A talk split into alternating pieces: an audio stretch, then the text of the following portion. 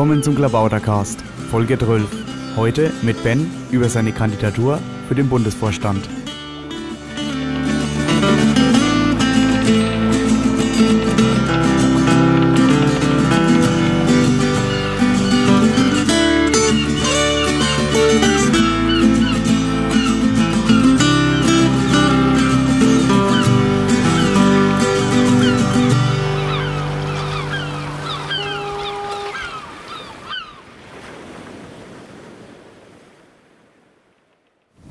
Herzlich willkommen zum Klabautercast.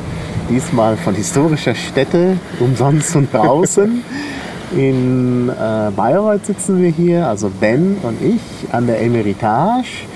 Und hier ist der Sonnentempel im Hintergrund zu sehen. Wir machen auch ein bisschen Video. Ja, mit dem Piratenstreamer, der uns hier unterstützt. Ja, hallo Ben. Hallo Maha, sehr, sehr ungewohnt ohne Kopfhörer hier zu sitzen. Ja, genau. Ist, ja. Also ich bin mal gespannt, was das wird. Aber man muss ja immer was Neues wagen. Genau. Jetzt kommt auch so langsam die Sonne durch. Ja. Sehr schön. Ja, wir wollten heute mal über dich sprechen, so ganz Ja. persönlich. Und da frage ich ja immer gerne, hat die Piratenpartei dein Leben verändert? Oh, ja, sehr. Ich bin aufgewacht, glaube ich, durch die Piratenpartei. Also, ähm, und dicker geworden, um einiges dicker. Das ist der berühmte Parteispeck. Ja? Den habe ich auch, weil man so viel mit Leuten diskutiert im Sitzen und das fördert natürlich. Ja, bei mir war es auch so, dass ich ähm, vorher viel abgenommen hatte und Mhm. sehr viel Sport getrieben habe und Sport ist mittlerweile wieder zurückgefahren. Sehr. Ähm, da geht schon sehr viel Zeit bei mir für Mhm. Ja, die außer- drauf. Außer dass du weniger Sport machst, gibt es sonst noch irgendwie was Besonderes? Ja, ich äh, habe nette intellektuelle Gespräche, die ich vorher ähm, nur mit meiner Freundin hatte sozusagen. Also Stammtische und ähm, Parteitage sind alles sehr interessante und schöne Erfahrungen. Also das Politikleben macht mir sozusagen sehr Spaß. Ja, das äh, freut mich ja. Und du bist ja hier auch sehr aktiv in Oberfranken und jetzt möchtest du aber auch für die Bundespartei kandidieren. Ja, Wie kommt das eigentlich? Wie kommt das? Ähm, mich haben sehr viele Leute darum gebeten, um ehrlich zu sein. Also ich habe auch immer sehr viele Leute darum gebeten, habe gesagt, willst du das nicht tun? Und die haben dann immer gesagt, nee, warum? Du bist sowieso besser. Und oder du magst das wahrscheinlich besser als ich. Und ich habe mir dann, ich habe darüber sehr lange nachgedacht, vor allem weil mir auch zwei, drei, die, deren Meinung mir sehr wichtig ist, mich darum gebeten haben. Und habe mir dann da, glaube ich, noch mal drei Wochen lang äh, wirklich intensiv darüber Gedanken gemacht und habe mich dann dazu entschieden, dass es, dass es Dinge gibt im Bundesvorstand, die ich tun kann und die ich sehr gut tun kann und die ich dann jetzt auch gerne tun möchte. Also jetzt bin ich heiß drauf. Ja, ja, ich glaube auch, dass du das gut kannst. Deshalb äh, finde ich das auch gut. Ich habe dich ja auch versucht zu überzeugen. Nun gut, jetzt gibt es natürlich viele Leute, die angesprochen worden sind. Ich bin ja auch gebeten worden und äh, habe dann gesagt, das kann ich nicht machen. Ähm, gut, du willst das machen. Was sind denn jetzt auch so die deine besonderen Interessen bei dieser Arbeit? Also auf was würdest du dich dann besonders konzentrieren? Ähm, das kommt darauf an, wie der Parteitag verläuft und wer dann noch in den Bundesvorstand gewählt wird und wie er aussieht. Ich könnte mir zwei Dinge vorstellen, ähm, primär zu tun. Also die zwei möchte ich primär tun, je nachdem, ähm, wer noch drin ist, werde ich das eine wahrscheinlich eher weniger tun. Das erste ist ähm, versuchen, ein bundesweites Meinungsbildungstool ähm, durchzusetzen, wie Liquid Feedback, und auch dafür zu sorgen, dass die Arbeitsumgebung so ist, dass alle, die in unserer Partei sind, Spaß haben am Arbeiten. Da sehe ich zum Beispiel im Moment Kritikpunkte am AG-System, das habe ich auch schon öfters formuliert. Ähm, und da die Leute auch dazu befähigen. Also da gehört auch Bildung dazu, da gehört dann vielleicht auch dazu, dass der Bundesvorstand endlich ähm, Pirate Camps durchzieht. Also dass wir uns nebenher treffen, vom, Ja. Aus irgendeiner Tasche wenigstens halbwegs finanziert oder die finanziellen Risiko wenigstens ein bisschen gedeckt ähm, und über Bildung reden oder über, über Urheberrecht reden oder über unsere Wirtschaftspolitik, unser Standpunkt in Wirtschaftspolitik. Ja. Könnte man auch so machen, weil ich denke, das müssen wir tun und ähm, Parteitage sind eigentlich keine Faseltreffen. Das heißt, man kann zwar da argumentativ ähm, sich austauschen, aber eigentlich sind ja Parteitage so gedacht, dass man die zwei Standpunkte vorher erarbeitet hat, dort nochmal aufeinander losgeht und danach kommt diese Entscheidung. Ähm, Dort die, die Standpunkte erst dort zu erarbeiten, das kostet zu viel Zeit, wenn man sich überlegt, Bingen kostet 35.000 Euro der Parteikasse, soweit ich jetzt informiert bin. Ähm, wenn, man sich, wenn man mal hochrechnet, dass jeder Mensch, der da sitzt, 5 Stunden, Euro in der Stunde verdienen würde oder sowas in der Richtung, dann kommt man auf, auf Beträge, die sind sehr, sehr feierlich. Und diese Ja. Ressourcen sollten wir nicht verschwenden. Richtig. Also ich denke, das ist auch ein ganz wichtiger Punkt, dass man sich, dass man sich öfter trifft und mehr interagiert. Denn die Piratenpartei an sich ist ja eben auch schon der Aufbruch der Nerds in die Politik, also raus aus ihrer Kammer, weg vom, vom Bildschirm. Und das muss sich natürlich auch irgendwie zeigen, indem man sich mehr trifft. Also nicht nur, Ja. äh, nicht nur virtuell, sondern auch real. Also von daher ist das eigentlich, glaube ich, ein wirklich wichtiger Punkt. Und das ist auch ganz gut, dass du dich darum kümmern willst. Aber ich denke, ähm, auch der Vorstand, äh, die Arbeitsweise des Vorstands äh, muss man natürlich überdenken. Ähm, da gab es ja in der Vergangenheit auch Kritik. Äh, würdest Ja. du sagen, dass die gerechtfertigt ist? Würdest du sagen, dass man das besser machen kann? Ja, unser Bundesvorstand ähm, provoziert manchmal Kritik. Ähm, das ist dann der andere Punkt, den ich dann gerne ändern will, ist die innerparteiliche Kommunikation oder die Vernetzung des Bundesvorstands. Ähm, ich bin der Meinung, der macht es sehr schlecht im Moment. Zum jetzigen Zeitpunkt ähm, ist unser Vorstand kaum proaktiv in der Kommunikation. Das heißt, dass man auch Informationen zu den Mitgliedern hinträgt und denen vielleicht auch mal hinterherrennt. Ähm, und alles wird auf den Bundesvorstandssitzungen irgendwie behandelt, habe ich so das Gefühl. Also im Wahlkampf war dort drei Stunden lang das äh, Gesprächsthema, wie man Zipgate-Account einrichtet oder so, wo ich mir gedacht habe, das kann so eigentlich nicht. Also dort werden auch die ganzen Streits teilweise entladen in dieser Bundesvorstandssitzung und irgendwie funktioniert es nicht. Also ich bin der Meinung, der Bundesvorstand muss sich mehr vernetzen. Das wäre eine Aufgabe, die ich auch gerne machen würde. Ich habe mir auch schon angefangen zu überlegen, wie ich das machen könnte. Von Vorstandsblock, wo dann auch die ganzen Entscheidungen drinstehen, wo dann auch der Vorstand, wenn er jetzt ähm, die Mitglieder dazu aufruft, irgendwas zu tun, dann steht es meistens im Vorstandsprotokoll. Und das ist dann eigentlich alles, was der Vorstand getan hat, um die Mitglieder aufzurufen, etwas zu tun. Ähm, die Innen- und die Außenkommunikation des Vorstands ist nicht klar getrennt. Also wann er was nach außen trägt und nach innen trägt. Er hat keinen eigenen Kanal sich bisher geschaffen, um, um zu den Mitgliedern zu sprechen. Direkt zu den Mitgliedern und sagen, hier redet der Bundesvorstand mit dir, ich will was von dir oder du willst was von mir und dieses Kanal, den wir verwenden. Dann müssten wir einen schaffen. Und ja, dafür wollte ich einen Blog aufsetzen, zum Beispiel unter Umständen. Das habe ich jetzt für Oberfranken auch schon angefangen. Ich lasse mir gerade ein Plugin programmieren, um dort die Vorstandsentscheidungen schön darstellen zu lassen. Und was anderes ist wie die Marina oder auch die Vorständeliste, wo der Vorstand vielleicht auch mehr aktiv sein müsste und vielleicht auch mal, dass der Bundesvorstand sich auch auf der aktiven Liste ähm, dementsprechend mal verteidigt, wenn, wenn gegen ihn vorgegangen wird und vielleicht auch Informationen verteilt.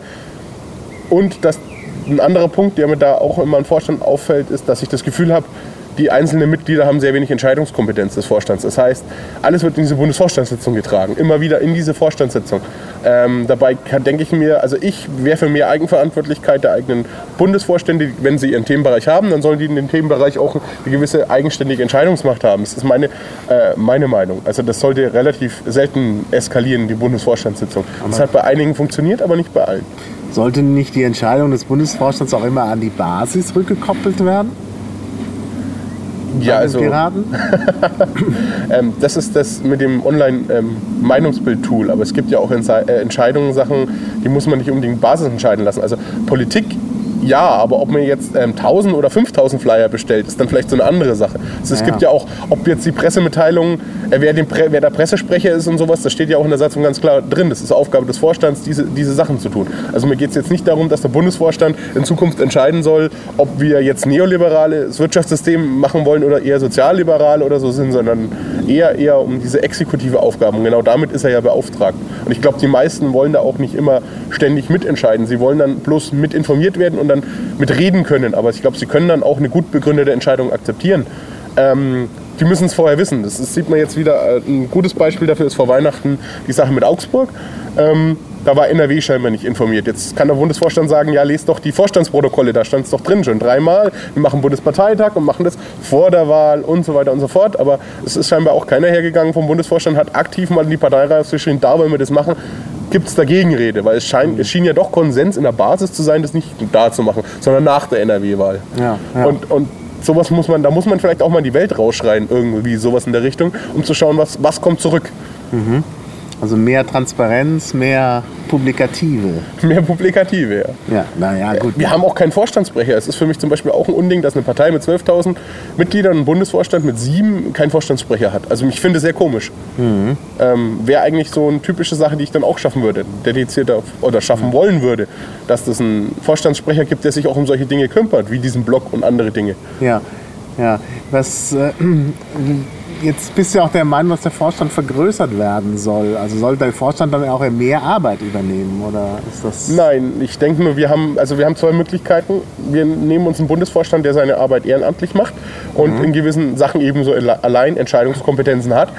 Und wenn man sowas ehrenamtlich macht, dann kann man je nachdem, wie viel Zeit man hat und was man gerade macht, ob man studiert oder arbeitet, fünf bis äh, sechs Stunden am Tag maximal investieren. Man, meisten wahrscheinlich eher vier im Schnitt oder drei. Und dementsprechend kann man auch nur Entscheidungen in gewissen Feld ähm, ähm, fällen, weil irgendwann wird es ja zum Bundesvorstand getragen, auch zum einzelnen Mitglied vielleicht. Ähm, und da haben wir jetzt die Möglichkeit, entweder die, den Bundesvorstand für seine Arbeit zu bezahlen, dann wird er meiner Meinung nach zu mächtig, die Personen, die darin sind. Weil auch wenn wir die nur Teilzeit bezahlen, dann haben die eben Teilzeit eine bezahlte Stelle, um für die Partei zu arbeiten. Mhm. Das gibt natürlich immens Freiheit. Oder wir gehen her und teilen die Last auf, auf, auf so viel, diese Entscheidungskompetenz, die sollen ja nicht unbedingt alle arbeiten, auf so viel, dass sie auch noch nebenher was anderes tun können. Weil wenn man jetzt überlegt, ich bin Generalsekretär, ich hatte da nicht unbedingt Lust, nur Mitgliederverwaltung, um mich nur ähm, zu machen und mich nur darum zu kümmern, dass das Zivi CRM läuft und, und das ganze Zeug da zu machen, sondern hätte ich vielleicht auch mal Lust, mich in dem Politikfeld, das mich dann persönlich interessiert, ähm, ähm, vielleicht auch noch was zu tun. Und das würde man den Leuten sonst nehmen. Und dann kommt die Frust im Vorstand wieder, ja. wie das jetzt vielleicht auch schon der Fall war ähm, hm. und dann werden die auf einmal wieder nicht aktiv, dann muss der Rest noch mehr schultern und am Ende hat man wieder vier Vorstände, die im Prinzip Vollzeit arbeiten und, und gar nicht nebenher mhm. arbeiten dürfen. Und das, das, so kann es ja auch nicht ganz funktionieren. Ja, ja. Und äh, du willst aber nicht Generalsekretär werden, habe ich das oder hab ich Ja, aber also Generalsekretär hat ja zwei äh, Stellen. Das eine ist diese Verwaltungssache, das andere ist die Kommunikation nach innen. Und die Kommunikation nach innen würde ich mich ja anbieten, praktisch den Generalsekretär da zu entlasten. Also äh, es geht ja schon in die Richtung, wenn man dann mehr hat, dass man eben diese Aufgaben auch versucht irgendwie zu, zu verteilen, mhm. dass es sinn, sinnvoll aufgeteilt ist.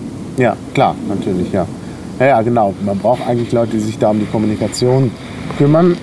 Ich glaube, das wäre auch eine gute Aufgabe äh, für dich, weil du, glaube ich, sehr kommunikativ bist. Muss man dann sehen. Ja. Ähm, ja, ähm, wie würdest du dich denn so politisch einordnen in der Piratenpartei? Was sind da so deine Hauptanliegen? Ich, oh, ich bin ein Satzungsnerd, das gebe ich mal ganz zu. Also ich habe mich sehr viel mit innerparteilicher Demokratie bisher beschäftigt.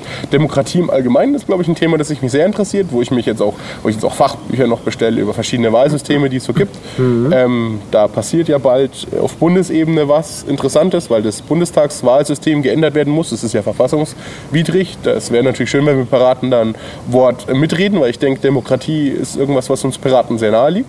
Mhm. Und ja, Bildungspolitik ist auch noch so ein Punkt, der mich interessiert. Also vor allem in Bayern dann Schulbildungspolitik. Was ich auch sehr faszinierend fand, ist, ähm, in NRW wurde ja so ein Kurssystem beschlossen, da hast du ja einen Podcast drüber gemacht.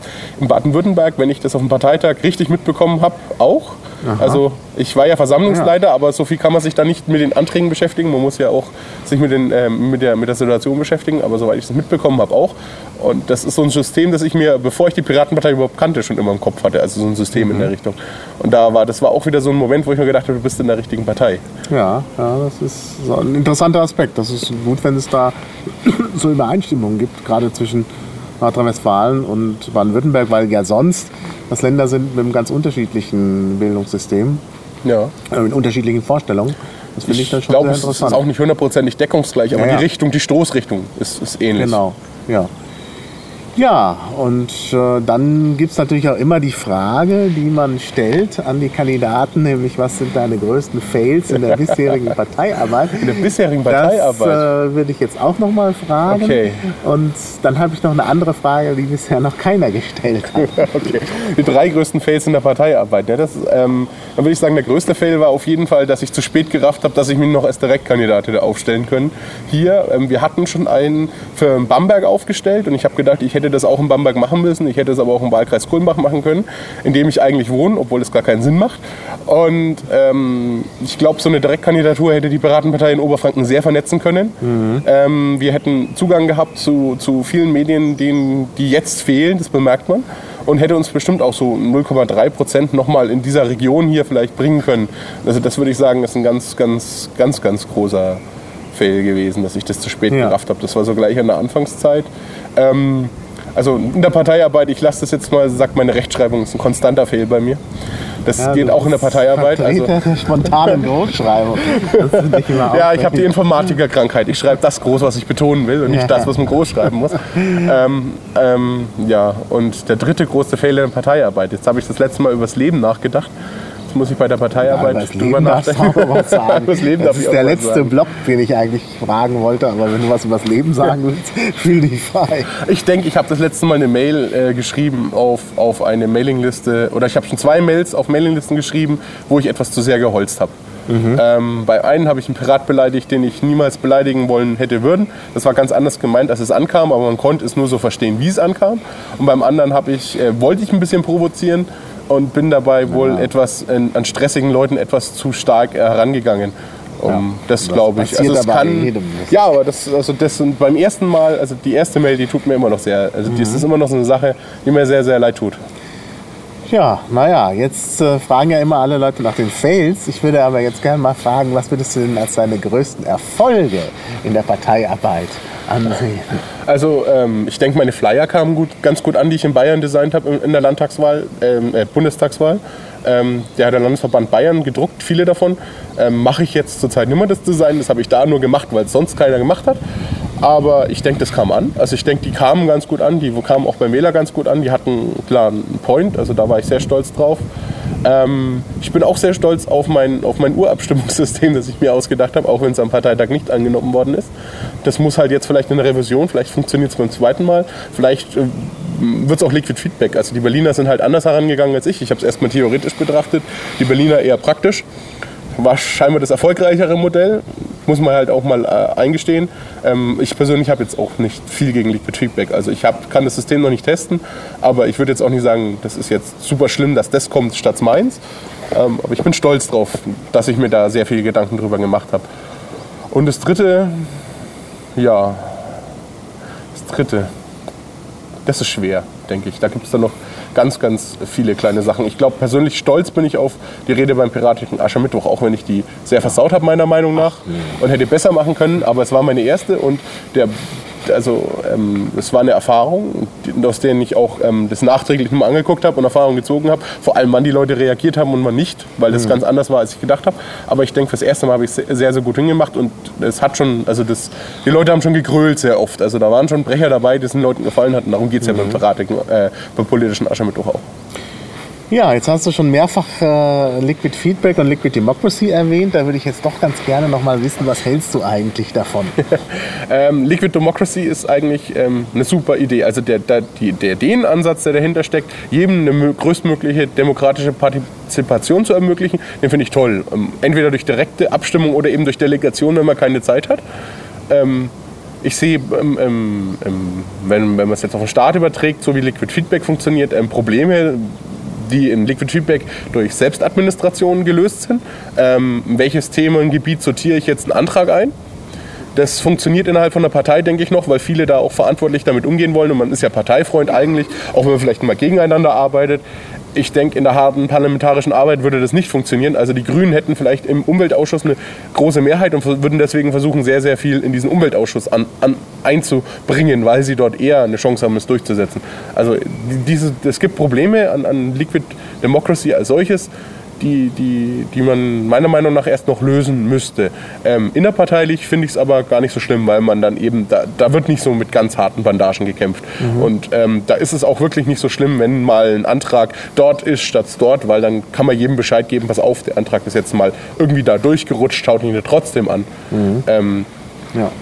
Also du glaubst, äh, dass das ein gutes Modell ist mit äh, dem Ansatz in der Piratenpartei, dass das in der Piratenpartei weiterentwickelt werden sollte? Auf jeden Fall. Ähm, was man eben auch sieht, dass, also dadurch ist ein Ort geschaffen in Berlin und jetzt auch in anderen Landesverbänden, wie die Antragsfabrik. Auf einmal stellen die Leute dort ein und werden mit den anderen konfrontiert. Also das, das war das erste Mal, Liquid Feedback war der erste und die Antragsfabrik geht ja eigentlich in ähnliche Richtung, dass die Leute ihre Ideen dort reinkippen können und dann gucken können, was kommt zurück.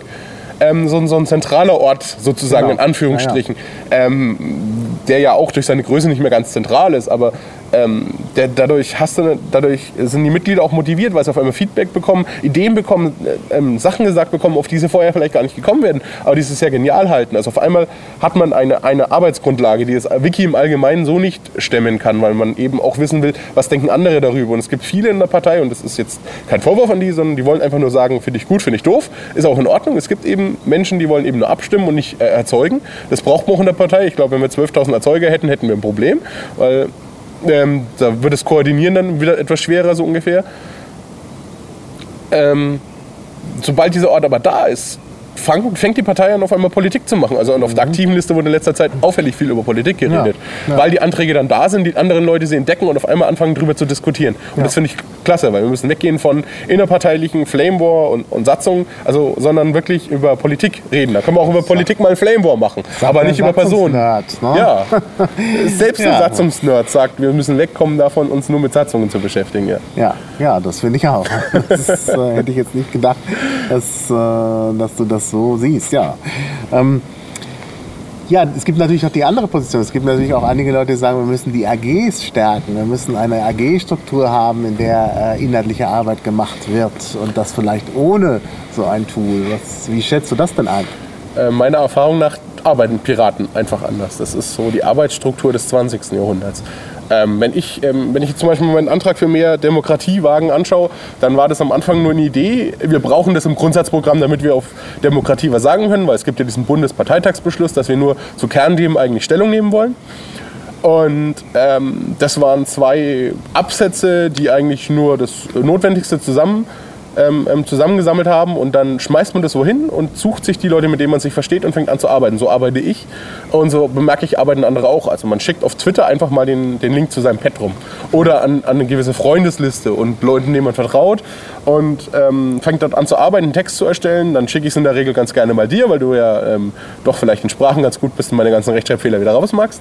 Ähm, und ähm, die Personen ändern sich. Also wenn ich über, über irgendwas anderes, über, über das eine nachdenke, dann arbeite ich zum Beispiel mit Marcel aus München zusammen und das andere Mal arbeite ich eher mit äh, Tomate zusammen, weil der auch so ein Satzungsnerd ist. Also damit komme ich nicht Marcel, weil ich weiß, Satzungen sind nicht seins.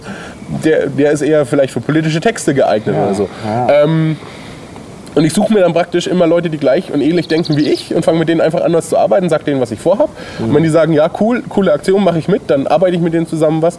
Und die Struktur ist in keinster Weise fest. Und Ah, fest, also diese AG wären feste Strukturen.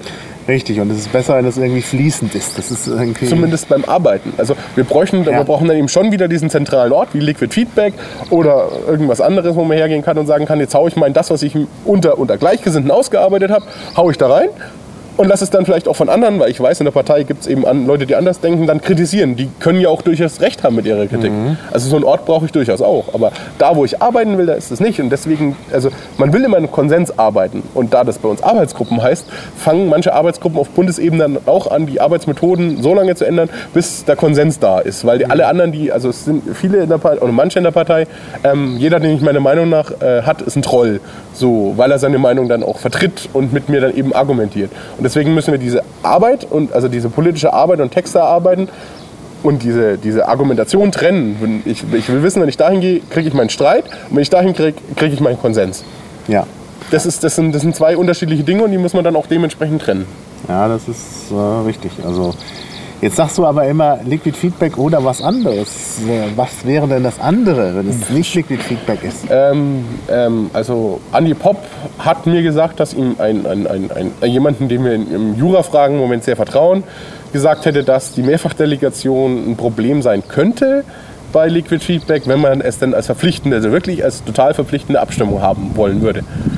Ähm, äh, das überprüft Andy Pop noch, aber dementsprechend könnte man sich ja irgendwie ein Urabstimmungssystem dann überlegen, wo abgestimmt wird. Und dementsprechend wäre das natürlich sinnvoll, wenn man dem auch gleich das Erarbeitungssystem mit integriert. Das kann ja, das Erarbeitungssystem kann ja dann wieder über Liquid Democracy funktionieren vielleicht. Das weiß ich nicht. Also ich möchte auch etwas haben, ähm, andere Parteien unserer Größe, die haben alle einen kleinen Parteitag eingeführt. Die Grünen haben das, die haben ja sogar noch einen Frauenrat. Das ist also so, die CSU, glaube ich, hat sowas. Oder die CDU, die FDP. Ja. Also es gibt nur eine Partei, die es nicht hat. Alle anderen haben solche kleinen Parteitage. Ähm, aus der Not heraus, dass so ein Parteitag richtig teuer ist und bei uns würde er immer teuer sein und man zwischendrin auch mal Entscheidungen braucht, die aber nicht nur der Vorstand treffen will. Wir wollen es ja gerade nicht. Wir wollen ja nicht, dass der Vorstand politische Entscheidungen trifft. Welche Partei hat denn keinen kleinen Parteitag? Das weiß ich jetzt nicht. Ich glaube die FDP, aber ich bin mir nicht mehr sicher. Ich habe das letzte Mal, bin sie durchgegangen Ah. und einer hat sie nicht. Ähm, und dafür haben die anderen Parteien diesen kleinen Parteitag, wo nur 100 Delegierte hinkommen oder 200 Delegierte, also schon etwas breitere Basis als nur der Vorstand, die so zwischendrin, zwischen den Parteitagen Entscheidungen treffen. Und das will ich nicht. Ich will, ich will das Ah. nach Möglichkeit eben nicht tun. Und wir brauchen sowas aber auch. Und das könnte man natürlich durch sein Online-Urabstimmungssystem ähm, oder durch Liquid Feedback, wenn man es dann verpflichtend hinkriegt. Also ich will das persönlich noch nicht ausschließen, dass das möglich ist. Ähm, Naja, es gibt ja die Möglichkeit, dass man das eine hat zum Erarbeiten und dann vielleicht noch Ja. mal zusätzlich eine Urabstimmung macht. Das kann man ja. Vor allem um Sachen, die Konsens sind. Also wenn jetzt zum Beispiel das nächste Wahlprogramm schreiben und schreiben über Bildung, dann denke ich mal, wird 90 Prozent davon in der Partei Konsens sein und 10 Prozent strittig.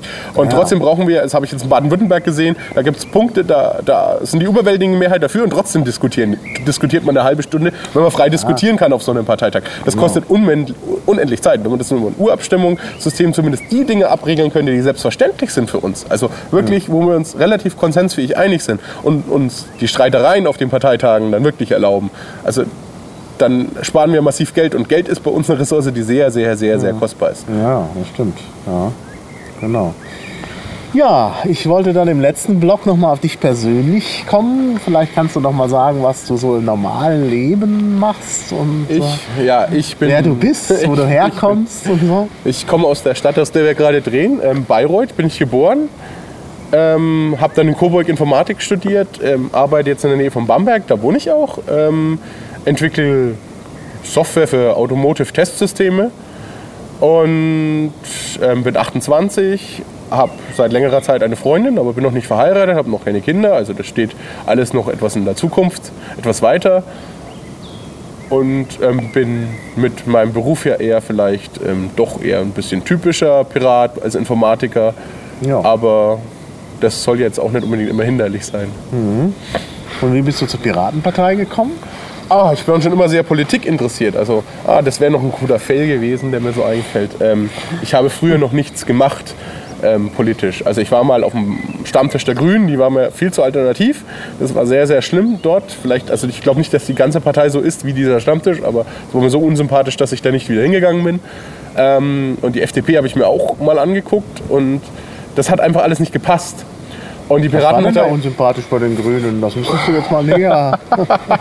Ja, ähm, also ich war dann etwas skeptisch, als er gesagt hat, ja, und man braucht gar keine Autos in dieser Welt. Und also da waren, das war schon sehr, sehr fundamentalistisch grün, dieser Stammtisch. Also ich glaube nicht, dass das der Querschnitt der Partei war, aber wenn es dann die Leute sind, mit denen du täglich arbeiten musst, weil du ja in der Regel in der Partei immer unten anfängst oder in deiner Region auf jeden Fall verwurzelt bist, dann und der hatte den Stammtisch auch in der Hand. Also der Flugverkehr, der gehört sowieso abgeschafft und ja. Kann man mal drüber nachdenken. Kann man mal drüber nachdenken. Das ist mir aber persönlich zu alternativ. Also die Grünen, also ich bin, ich, ich versuche auch die Umwelt zu schonen, aber ich bin eben, ich bin auch, ich bin auch für den Atomausstieg, aber wäre damals auch nie für den sofortigen Atomausstieg zum Beispiel gewesen. Ähm, also dieser Kompromiss, den finde ich gut, der da jetzt Schröder ausgehandelt hatte, aber, aber für diesen sofortigen Atomausstieg, den habe ich damals sowieso auch nicht unterstützt, den die Grünen gefordert haben. Oder die 5 Mark fürs Benzin. Also und bei der FDP, die waren mir alles etwas zu neoliberal. Also die waren alle sehr, sehr hippie und sehr, wir sind besser als alle anderen. Das, das, das schwang da so immer mit. Also wir, wir sind jetzt hier gebildet und verdienen gut Geld und sind damit die besseren Menschen. Und das hat mir, das war mir auch so unsympathisch. Und die Piratenpartei verfolge ich so seit der Gründung. Hab aber immer gedacht, ja gut, also in der Regel machen die, was die dann so an Aussagen tätigen, ist schon alles richtig, aber die würden keiner ernst nehmen und das hat sich bei mir mit der Europawahl schlagartig geändert. Ja, inzwischen sieht man ja allenthalben, dass die Piratenpartei ernst genommen wird.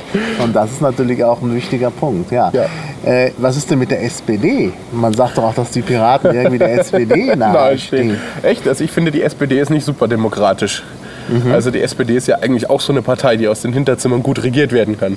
Äh, Ich weiß nicht, ob das vor Schröder anders war. Also ich meine, so, so, so alt bin ich jetzt nicht, aber zu der Zeit ähm, wäre mir das nichts, weil, weil ich da eher das Gefühl hätte, da würde über meinen Kopf hinweg entschieden. Naja, die, die äh, FDP oder auch die CDU oder auch die Grünen sind wahrscheinlich, haben wahrscheinlich alle ihre Hinterzimmer.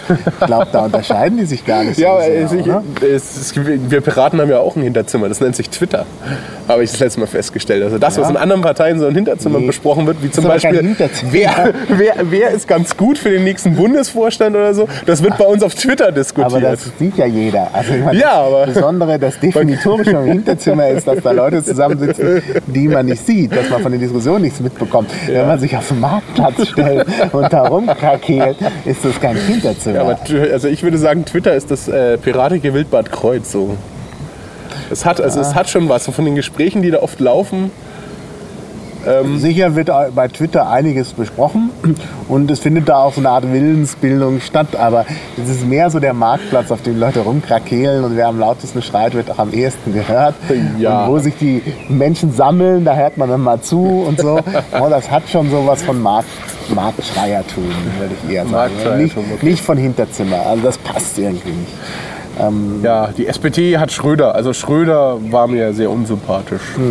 Also ähm, von, von, von, wenn man den jetzt politisch analytisch betreibt, hat, war er natürlich ein genialer Machtpolitiker, wie Frau Merkel das auch ist. Aber Schröder war mir unsym immer unsympathisch. Der, der Herr Fischer, also Joschka Fischer, war mir immer sehr sympathisch. Der konnte auch reden, im Gegensatz zu vielen anderen Politikern. Also ich kann mich noch daran erinnern, an die Rede zur Neuwahl im, im, im, Plenar, im Plenum ähm, wo er dann zu Angela Merkel gesagt hat, sie kommen mir vor wie ein Soufflé, ähm, mal schauen, wie viel übrig bleibt, wenn ich reinsteche und so. Also der hatte es drauf. Also der war, Ja. der war ein Mensch, der andere mitreißen konnte. Ja. Bei Schröder war das aber eher so, basta, hier, jetzt lege ich jetzt, jetzt, jetzt stelle ich mich am Tisch, hau drauf und wer dann jetzt erzittert, den, den, da komme ich nochmal vorbei und bringe den schon zum Erzittern. Und das ist keine Form von Politik, die ich, die ich gut heiße, also richtig gut finde. Aber es, ich hatte jetzt mehr an die Inhalte gedacht und nicht so an die Personen oder die Hinterzimmer. Ja, inhaltlich ist die SPD mir irgendwie zu.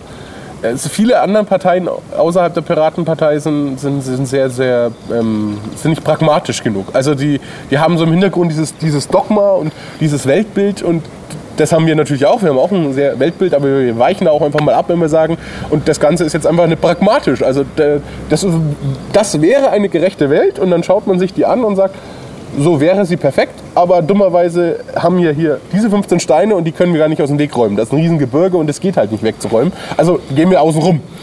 Und ähm, das fehlt mir bei der SPD sehr. Also die SPD ist sehr, sehr, ähm, sehr, sehr, sehr in ihre Ideologie gefangen. Übrigens finde ich das auch bei den Grünen der Fall. Und was ist bei den, das Weltbild der Piraten? Du hast gesagt, die Piraten haben auch ein Weltbild. Ja, es ist ein sehr, sehr, sehr liberales. Ich persönlich schätze die meisten Piraten sogar sozialliberal an. Ähm, das hat ja, Ja. in Deutschland nicht so lange gehalten, die sozialliberale Koalition. Aber ähm, äh, nicht alle. Also es gibt auch Piraten, die ganz anders sind. Und ich glaube, der Pragmatismus und eben Freiheitlichkeit, also liber, äh, pragmatischer Liberalismus könnte man sagen.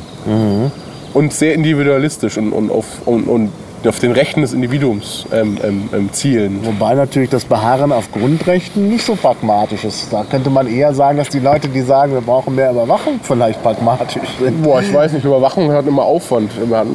Hat, sehr viel mit Aufwand zu tun. Also mit Pragmatismus, ich weiß nicht. Glaube ich Das nicht. verstößt halt gegen Grundrechte. Das ist halt der springende Punkt. Und deshalb sind auch die Piraten, glaube ich, dagegen. Und nicht, weil man vielleicht also den, den Staat besser hinbekommt, wenn man überwacht. Also ja, mit dem Pragmatismus, das ist ein, äh, also ich würde es ein bisschen anders sehen. Also ich glaube, dass die Piraten äh, vielleicht gar nicht so pragmatisch sind, wie sie manchmal scheinen. Ähm, aber es ist Aber natürlich gegen, richtig. Gegenbeispiel ähm, im Landesverband Berlin, da zünden dann fünf Piraten und sagen, wir können jetzt ähm, ideologisch ähm, drei Jahre über Liquid Democracy reden, so wie es bisher in der Piratenpartei immer war. Oder wir gehen einfach her und machen mal und überzeugen und, Ja, und, und machen, überzeugen anderes. durch Taten. Das ist was anderes vielleicht als Pragmatismus. Also ich glaube, dass die Piraten äh, tatsächlich Also eine Herangehensweise- äh, Die. Herangehensweise ist pragmatisch, würde ich sagen. Also halt dieses, dieses, dieses, ich möchte was tun und, und ähm, so, ich, so nicht, nicht dieses ewige Dil äh, Diskutieren und Ja. Philosophieren nur, sondern, sondern auch mal, wir setzen es jetzt einfach mal um und schauen es uns mal an. Also Macherpartei oder noch genauer eigentlich Mitmacherpartei. Ja. Also die Leute wollen alle mitmachen und irgendwie mitmischen. Und das sieht man ja auch, wenn man jetzt gerade mal Liquid Feedback anschaut, wie hoch die Beteiligung ist. Also äh, 400 von den knapp 900 Berliner Piraten mischen da mit. Natürlich nicht jeder sofort jeden Tag, aber äh, das ist eine ganz hohe Beteiligung.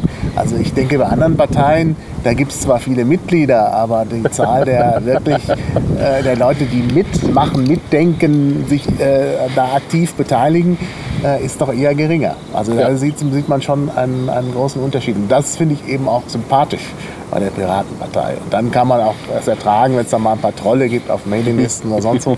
Das lässt sich halt anders auch nicht machen, denke Ja. ich. Ja, äh, dann sind wir ja fast durch. Vielleicht noch ein Schlusswort. Was würdest du so als äh, äh, Zusammenfassung zu deiner Kandidatur nochmal sagen? Zusammenfassung zu meiner Kandidatur. Ähm, ja, ich denke, ich bin bundesweit relativ gut bekannt.